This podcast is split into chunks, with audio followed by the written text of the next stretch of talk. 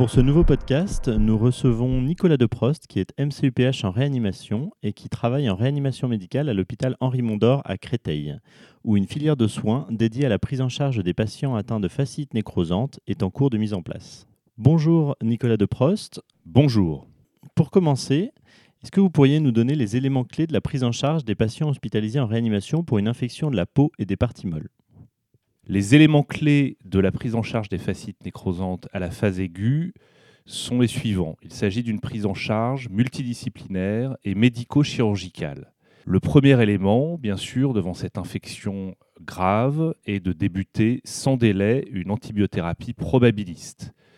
Il existe des recommandations américaines et françaises qui permettent de guider cette antibiothérapie initiale, mais généralement, pour les fascites des membres, on utilise une bêta-lactamine associée à de la clindamycine et on pourra éventuellement ajouter un aminoside dans les indications habituelles. Le traitement principal est bien entendu le traitement chirurgical. Il est impératif que ces patients puissent bénéficier d'une prise en charge chirurgicale urgente. Il s'agit de réaliser un débridement des tissus nécrosés ce débridement est essentiel. Dans environ 80% des cas, il mettra en évidence une atteinte du fascia musculaire. On parle alors de fasciite. De façon plus rare, il existe une myosite associée. Le chirurgien euh, emportera des lambeaux musculaires. Il est important d'avoir en tête que le nombre moyen de débridement nécessaire pour enlever la masse de tissu nécrotique est généralement de 3 à 4. Donc les recommandations suggèrent d'avoir une attitude de second look systématique, c'est-à-dire qu'au décours de la première chirurgie, on va reprogrammer d'emblée un premier pansement au bloc opératoire qui permettra au chirurgien, le cas échéant, de faire des débridements complémentaires. Au-delà du traitement médico-chirurgical, la prise en charge de la phase aiguë associera bien entendu une prise en charge des défaillances d'organes qui sont présentes dans environ 50% des cas. Et on peut discuter un certain nombre de mesures adjuvantes, en particulier l'administration d'immunoglobulines intraveineuses qui sont réservées aux situations où on suspecte une infection des parties molles monomicrobiennes à streptocoque A et où il persiste un certain nombre de défaillances d'organes. Mais le niveau de preuve reste cependant assez faible.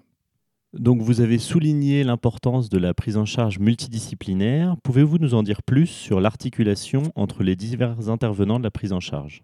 Tout à fait. Il s'agit d'une infection très grave puisque sa mortalité est de 30 à 50% selon les séries. Or, un certain nombre d'études suggèrent, ce qui est logique, que l'un des principaux facteurs pronostiques modifiables dans la prise en charge de cette maladie est de raccourcir le délai entre l'admission du patient et la prise en charge chirurgicale. Ce délai est influencé par deux facteurs. D'une part, le retard diagnostique, ce qui nécessite de sensibiliser les urgentistes, les réanimateurs, les dermatologues euh, et tous les médecins qui agissent dans l'urgence à la prise en charge et au diagnostic des fascites nécrosantes. Et le deuxième facteur qui a un impact important sur le délai de prise en charge chirurgicale, c'est l'accès au bloc opératoire.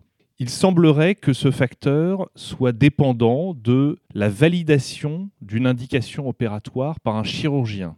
Pour réduire ce délai, il faut donc probablement identifier dans chaque hôpital un référent chirurgical qui est celui qui est appelé pour prendre une décision pour toutes les infections des parties molles a priori nécrosantes et qui va permettre d'organiser l'accès au bloc opératoire pour éviter des retards chirurgicaux indus. D'accord, donc vous avez nettement insisté sur l'importance de cette prise en charge médico-chirurgicale, mais si je travaille dans un centre non spécialiste de la prise en charge des infections des parties molles et de la peau, dois-je envisager un transfert vers un centre spécialisé? Alors c'est une question qui n'est pas simple et d'ailleurs il n'y a pas de réponse euh, claire dans la littérature à ce sujet. D'un côté, il existe un certain nombre d'arguments pour penser que le pronostic des patients atteints de fasciite nécrosante est meilleur lorsque ces patients sont pris en charge dans des centres qui ont un volume d'activité important. Cet argument pousserait plutôt à transférer les patients atteints ou suspects d'être atteints de fascite nécrosante dans des centres spécialisés.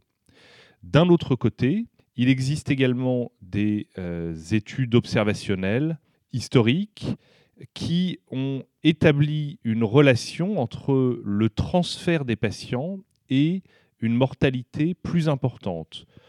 Probablement parce que le transfert était associé à un retard de prise en charge chirurgicale.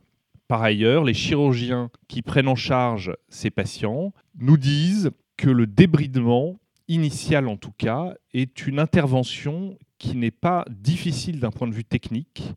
Et encore une fois, d'après les chirurgiens qui ont l'habitude de ces patients, le débridement initial est théoriquement dans le champ de compétences de n'importe quel chirurgien.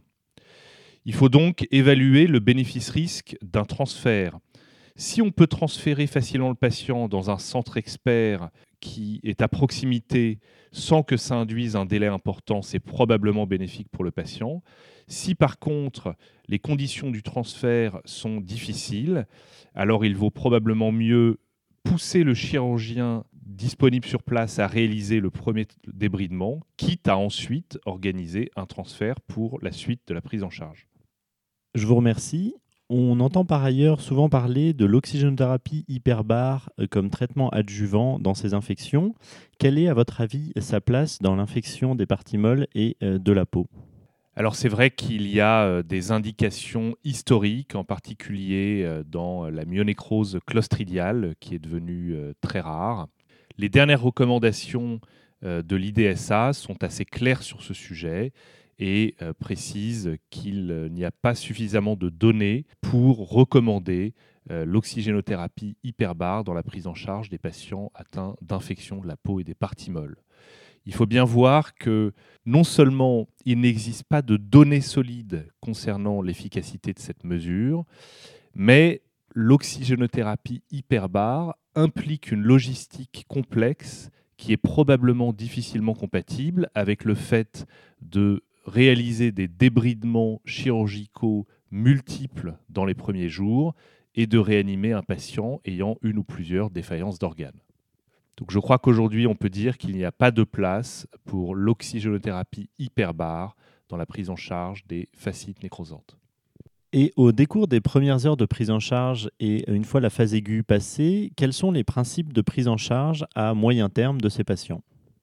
Alors tout d'abord, d'un point de vue paramédicale, la prise en charge de la première semaine est très lourde puisqu'il faut réaliser des pansements quotidiens dont l'objectif va être de réaliser une détertion à la fois mécanique, douce, et chimique en utilisant des pansements euh, de type alginate humidifié. Ces pansements quotidiens vont être réalisés euh, euh, jusqu'à obtention du bourgeonnement de la plaie pendant cette période, bien sûr. On continue l'antibiothérapie jusqu'à euh, guérison clinique. On n'oubliera pas de euh, vérifier euh, le statut du patient vis-à-vis du tétanos. Et bien sûr, on assurera une analgésie adéquate. Au-delà de cette période qu'on peut appeler la phase aiguë, il faut organiser la mise en condition de la peau jusqu'au recouvrement. Des progrès importants ont été obtenus au cours des dernières années grâce à l'utilisation des pansements aspiratifs qui permettent probablement de réduire l'intervalle entre la fin de la première semaine et euh, la période euh, où on peut recouvrir la peau.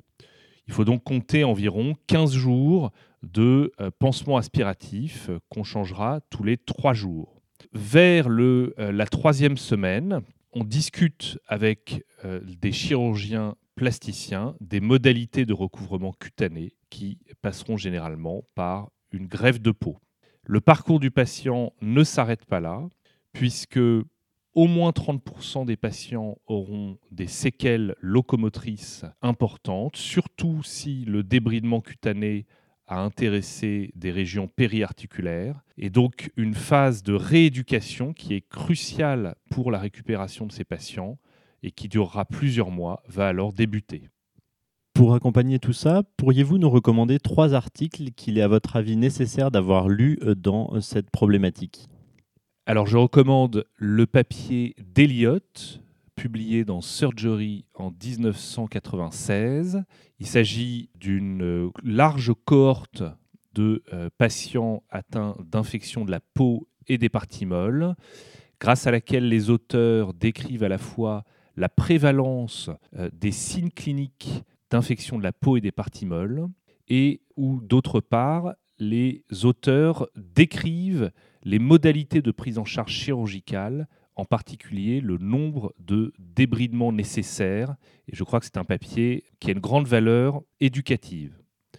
Le deuxième papier que je recommande est un papier qui est également publié dans Surgery en 2011, dont le premier auteur est Olena.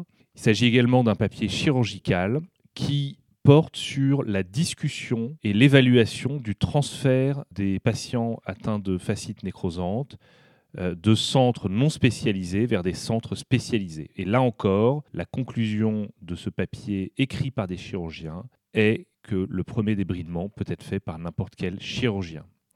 Le troisième papier que je recommanderais est un papier publié dans Clinical Infectious Disease en 2014, dont le premier auteur est Carapetis. Il s'agit là d'une cohorte prospective observationnelle de patients atteints d'infections invasives à streptocoque A. Les auteurs font une analyse pour évaluer le bénéfice de l'association de la clindamycine à la bétalactamine administrée à la phase aiguë. Ce papier suggère, comme d'ailleurs les autres papiers euh, portant sur la clindamycine, un bénéfice clinique à l'utilisation combinée de cet antibiotique. Et enfin, dernière question, euh, que diriez-vous à un externe pour le conforter dans son choix de la médecine intensive et réanimation? Bah, je peux vous dire pourquoi j'ai choisi euh, cette spécialité. Tout d'abord, je trouve que c'est une spécialité qui est passionnante d'un point de vue euh, technique, physiologique et bien sûr éthique. Et puis, la réanimation offre une vision globale du patient, permet de travailler euh, en équipe avec des collègues qui euh, souvent ont des compétences euh, différentes, tout en ayant un, socle commun de, de connaissances médicales. voilà.